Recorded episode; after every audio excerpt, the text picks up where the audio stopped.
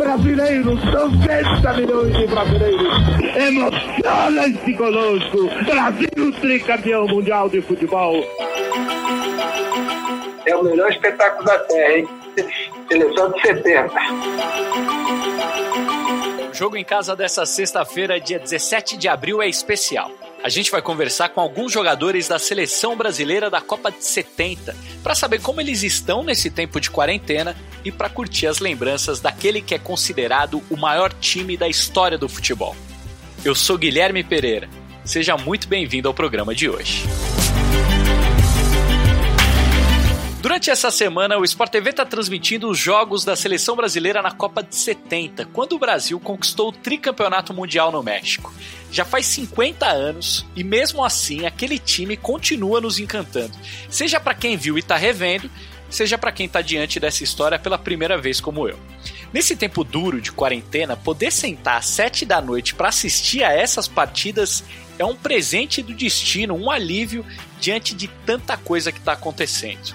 Os jogadores daquele time são a memória viva de uma conquista histórica do nosso país. E os derrotistas, aqueles que apregoaram a derrota da seleção brasileira, coloquem a cabeça no vaso sanitário e puxem a água. É hora de festa, é hora de emoção, é hora de gozo, é hora de satisfação, é hora de Brasil.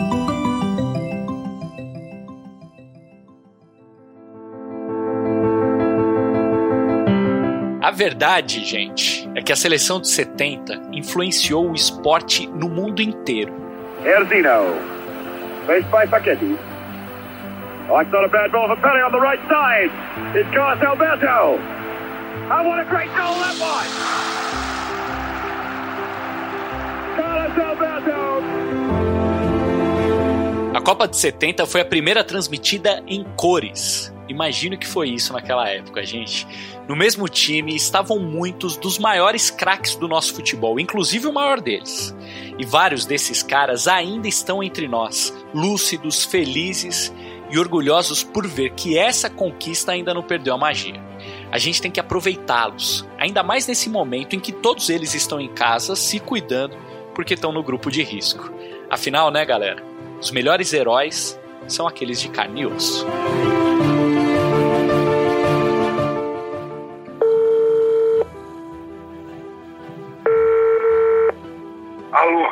Alô, doutor Tustão? Oi? Tudo bem, Tustão? Martim? Ô, Martim. Como é que o senhor tá? Tô bem. Você? Tudo bem, tudo certo. Pode falar um minutinho, Tusta? Claro, claro.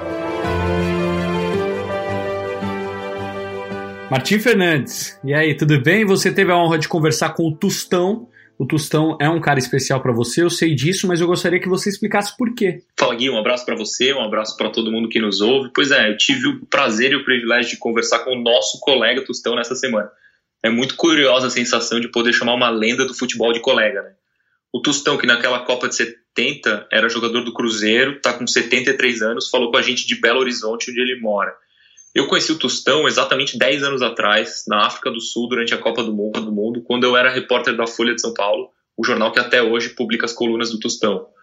E era muito agradável ver o Tostão trabalhando como cronista, como observador, porque ele tinha as mesmas qualidades que ele tinha como jogador. O raciocínio rápido, a inteligência, as soluções geniais. E naquela Copa, teve um integrante da nossa equipe que ficou doente, que precisou ir para o hospital tudo mais. E quem cuidou dele justamente foi o Tostão, que além de craque com a bola e craque com as palavras, é médico e foi professor da Universidade Federal de Minas Gerais.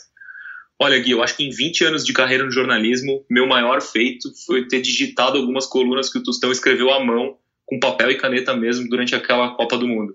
Vamos ouvir um trecho da nossa conversa com ele. Como é que você está vivendo essa, esse tempo de quarentena aí? Como é que está a sua vida? Está bem? Está em casa? Está tudo certo?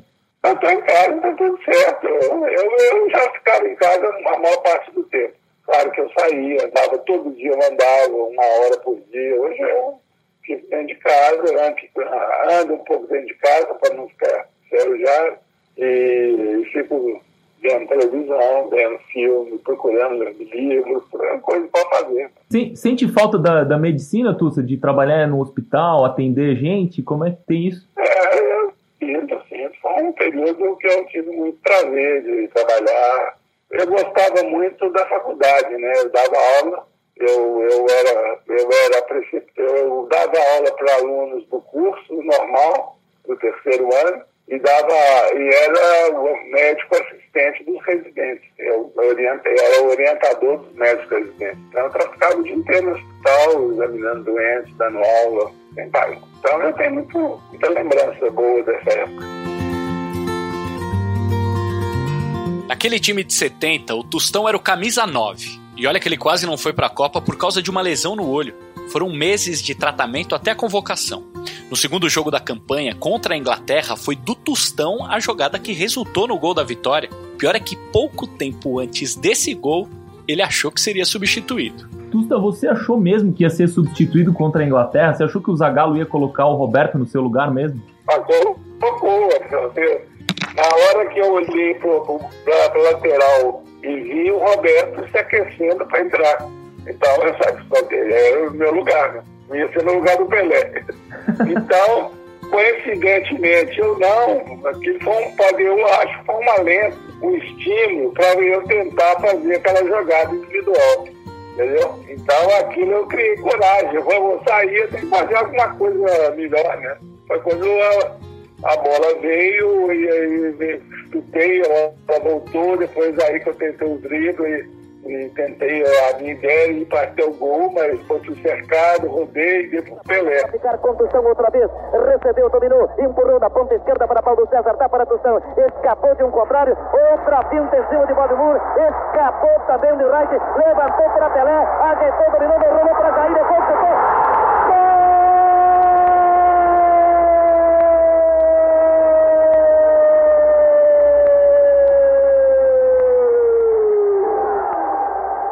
Vitória contra a Inglaterra deu assim, representou um otimismo grande entre os jogadores. Eu não esqueço de todo mundo teve a percepção, porque a Inglaterra era considerada a seleção mais forte, todo mundo teve a percepção que a seleção do Brasil tinha grande chance de ganhar a Copa. Tusta, você escreveu na sua coluna domingo que reviu os jogos da, da seleção de 82 e achou melhor do que na época quando você tinha visto ao vivo. Você acha que isso pode acontecer com a Copa de 70, das pessoas acharem ainda melhor do que foi? É possível. Eu, eu, eu vou ver os jogos todos agora, os próximos, até o final. é, não sei se eu vou achar melhor, não, porque vai ser difícil eu achar melhor, porque ela era tão boa. Porque eu... 82 é porque eu, eu expliquei lá, porque eu, eu era médico da residência, eu não vi os jogos com atenção. Eu via assim, passando e tal. Num time com tantos craques, alguém tinha que marcar, né? Mas até o volante, o camisa número 5, era bom de bola. A Bruna Campos conversou com ele. Oi, galera do Jogo em Casa. Agora eu estou na linha com o Clodoaldo, ele que na seleção brasileira repetiu a tabelinha que já fazia no Santos com o Pelé. E aos 70 anos vai conversar com a gente. Como é que estão as coisas, Clodoaldo? Tudo bem por aí? Tudo bem. Vivendo aí os os grandes momentos né, de uma seleção mágica, que é a seleção de 70. E eu sempre digo aos meus amigos né, que quem tem a oportunidade agora com, com, a, com a, essa possibilidade de assistir a Copa, ver como essa seleção de 70, como ela foi fantástica. Então vale a pena você ficar na sua poltrona e assista um grande espetáculo né, com a seleção de 70. Como é que o senhor está lidando com essa quarentena? É, estamos é, em casa fazendo, fazendo um pouco de exercício para manter a forma, para a cabeça ficar boa. É, assistimos, é, como eu gosto muito do esporte, assisto muitos jogos é, dos campeonatos passados, das seleções também, é, que estão reprisando para a sua final do, E Alemanha e alguns jogos dos campeonatos, finais dos campeonatos. Enfim, acho que dentro dessa linha é o que mais está me distraindo em casa nesse momento é, é assistir é, alguns jogos de futebol que sinto muita falta realmente. Estou acostumado a ver ao vivo, vir para casa, sair do trabalho, correndo, chega aqui, liga a televisão, já está no jogo, já começou. Então, é isso aí. Saber o resultado daquela Copa, saber que o Brasil vai ser campeão não faz diferença. O que importa é ver o jogo, né?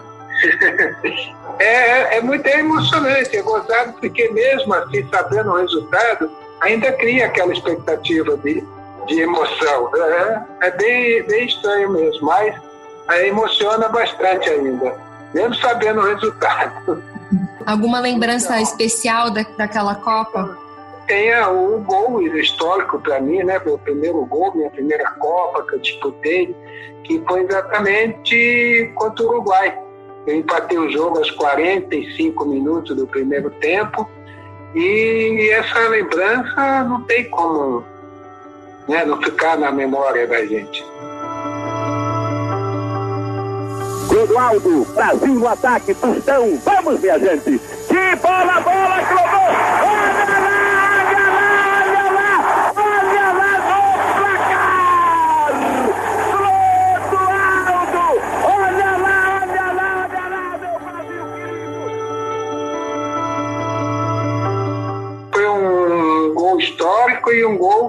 Que marcou muito a minha passagem pela, pela pela conquista da, do Mundial em 1970. Então vai passar no sábado agora, né? Reviver esse gol e reviver o jogo Brasil-Uruguai também no sábado. Vai ser muito legal. Então eu aconselho, fique em casa e sinta essa emoção. É o melhor espetáculo da Terra, hein? Seleção de 70.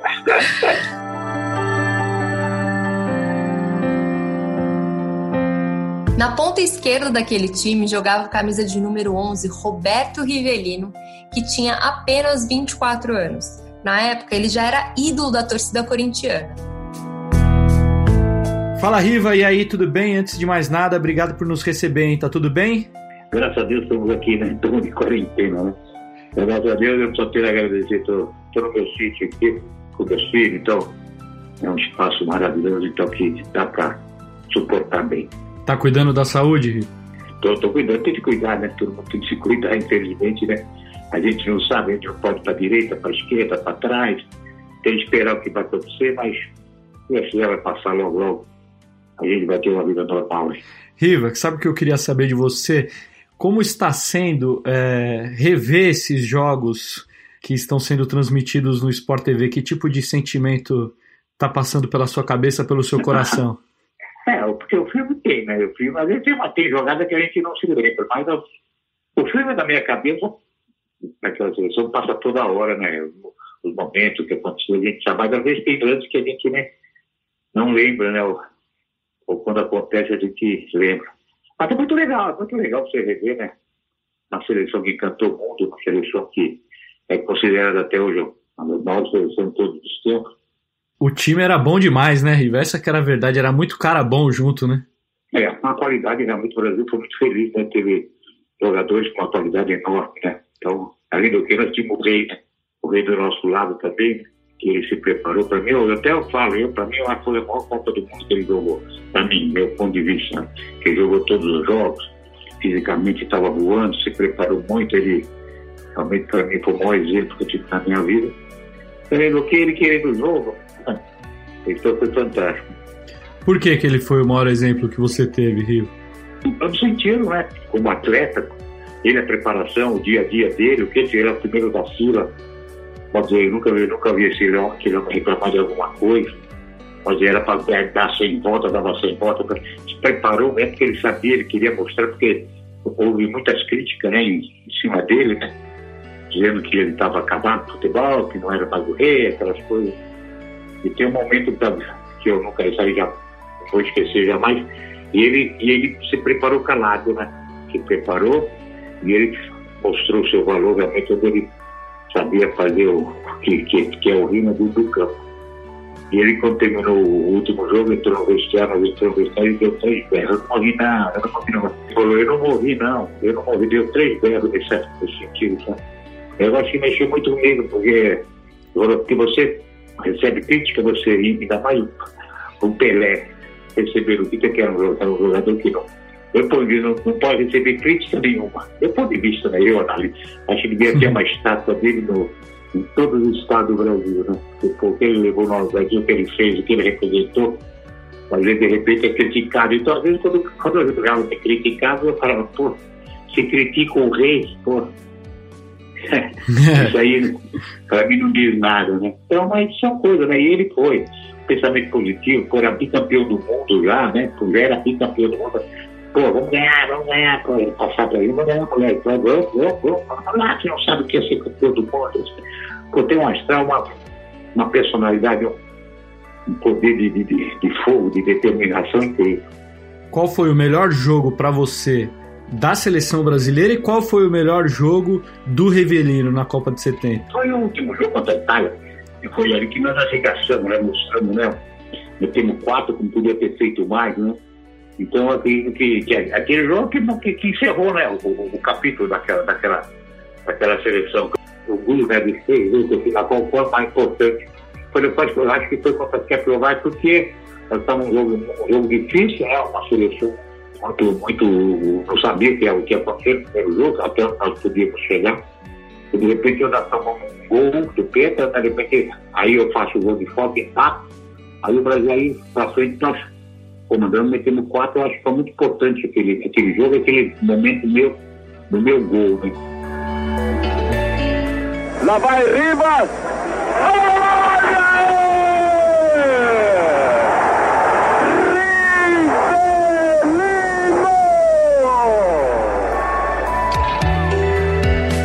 Essa é a narração do primeiro gol do Brasil na Copa de 70. Todo mundo achou que o Pelé iria bater a falta, mas aí veio a bomba de esquerda do Rivelino. No total, o Brasil fez 19 gols em 6 jogos, uma média de 3 gols por partida. O último foi do capitão Carlos Alberto Torres, na final contra a Itália. Vitória por 4 a 1. Nas nossas entrevistas, tanto o Tostão quanto o Rivelino deram um destaque para esse gol. Sete jogadores tocaram na bola, da defesa até a área do adversário. Vamos começar pelo Rivelino. Deus falou, você tem que terminar dessa maneira que aquela jogada que há oito, nove jogadores do Brasil tocaram na bola e os italianos ficaram olhando e terminou com aquele gol maravilhoso do Capita, né, do Carlinhos. E se você analisar o lance, quem empurrou a bola na nossa área foi o Tostão. Aí de repente você vai ver o Carlos Alberto fazendo o gol, o Tostão tá, tá, também está chegando lá. Às vezes fisicamente também aquela seleção estava estava no estágio maravilhoso. E esse gol foi muito tático, porque foi um gol pensado, porque nós sabíamos que eles marcavam individualmente, então cada tinha quatro defensores e mais um líder, um, um, na sobra. Quatro marcavam individualmente. Então a gente sabia que quando o Jairzinho entrasse pelo meio, o lateral ia acompanhá-lo, ia abrir um espaço ali. Isso foi tudo combinado, pensado, e que o Carlos Alberto ocuparia esse espaço. E assim sai o gol.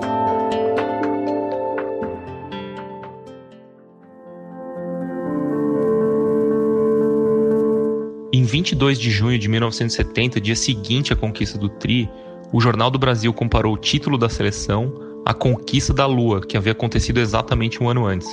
E o Jonathan Wilson, um jornalista inglês que é autor de A Pirâmide Invertida, talvez a maior obra sobre tática já publicada, escreveu no livro que essa comparação é válida. Afinal, abre aspas, jogar futebol com tal nível de maestria é uma conquista para toda a humanidade, fecha aspas.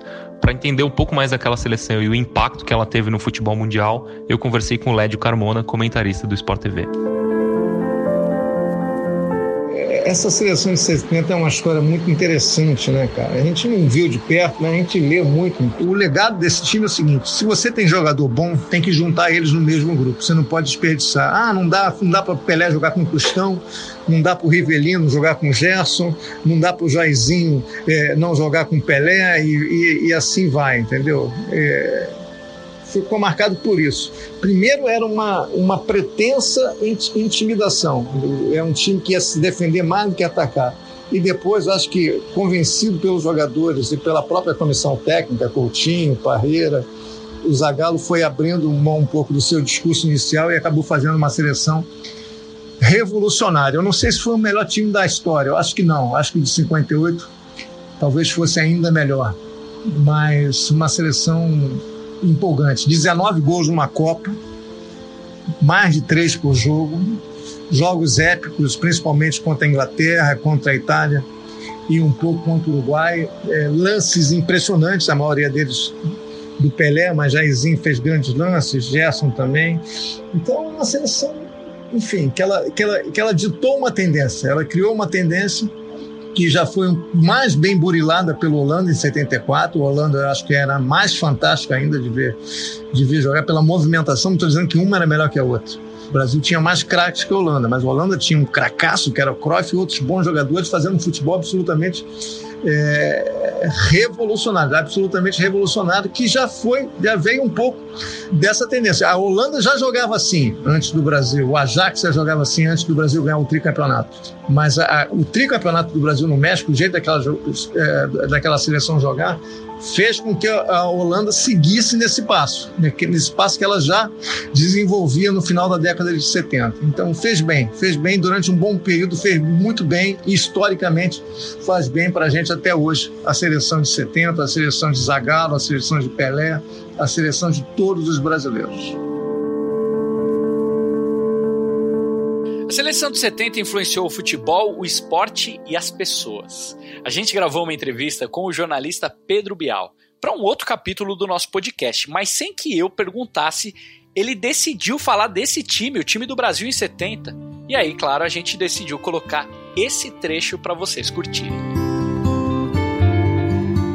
Eu tinha 12 anos de idade, eu assistia ao vivo, lembro mal, né? Lembrança de 12 anos de idade mas, é, caramba, eu chorei vendo o Brasil e Tchecoslováquia, me emociono demais.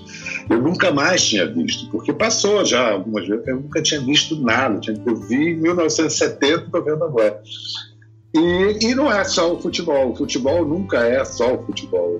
Eu assisto aquilo, me transporto para aquele mundo lá, acabou. E que beleza, é que nem ver, ouvir a nona de Beethoven, que nem ver um quadro de Van Gogh, um Da Vinci. É, é, é, aquilo é uma das expressões mais sublimes da, da espécie, da, da arte, do, da inteligência. Incrível, assim me falavam sempre, ah, você assiste, é um futebol muito diferente, muito lento. Eu não estou com essa impressão, não estou mesmo. O campo todo era ocupado, você tinha sempre no meio campo 20 jogadores no meio campo. Impressionante a presença brasileira com aquele meio campo também. E esse time, eles vão jogar em qualquer tempo do mundo. Se viesse hoje, ganhava de todo mundo. Ganhava de todo mundo. Esse time é um negócio extraordinário. Extraordinário. Acho que é isso, né, gente? Depois de Pedro Bial, quem sou eu para falar alguma coisa? O Bial resumiu muito bem: a seleção de 70 é uma obra de arte que influenciou e que continua influenciando. Como eu disse na abertura do nosso programa, ainda bem que muitos dos jogadores daquele time ainda estão entre nós para poder contar essa história e a gente tem mesmo que aproveitá-los. Lembrando, de hoje, sexta-feira até domingo, tem a fase final da Copa de 70 todos os dias às 7 da noite no Sport TV. Se você estiver em casa e eu espero que você esteja, aproveita porque essa é uma oportunidade única.